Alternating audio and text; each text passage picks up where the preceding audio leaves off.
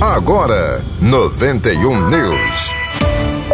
Notícia do RN. A governadora do Rio Grande do Norte, Fátima Bezerra, sancionou nesta quarta-feira, dia 30, a lei estadual que reajusta os salários dos professores e especialistas em educação da rede estadual, em cumprimento ao disposto na legislação federal que estipula o piso nacional do magistério.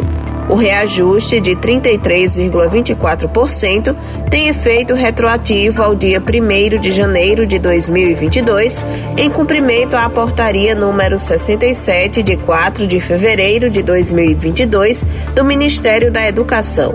No Rio Grande do Norte, o reajuste vai ser paritário para professores da ativa, aposentados e pensionistas correspondente. Foi inaugurada nesta quarta-feira uma estação metroviária no bairro Cajupiranga, em Parnamirim. As informações com Daltra Merenciano. O presidente Jair Bolsonaro, do PL, inaugurou na manhã desta quarta-feira, dia 30, uma estação ferroviária em Parnamirim, na região metropolitana de Natal.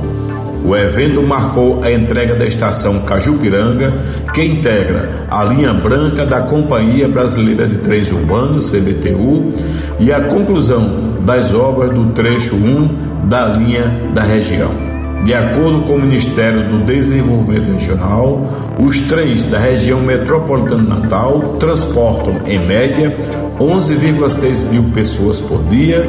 É um sistema que conta com 56,6 quilômetros de linhas férreas e 23 estações. Para continuar bem informado, acesse o blog de Dalton Emerenciano e siga o arroba blog de Dalton.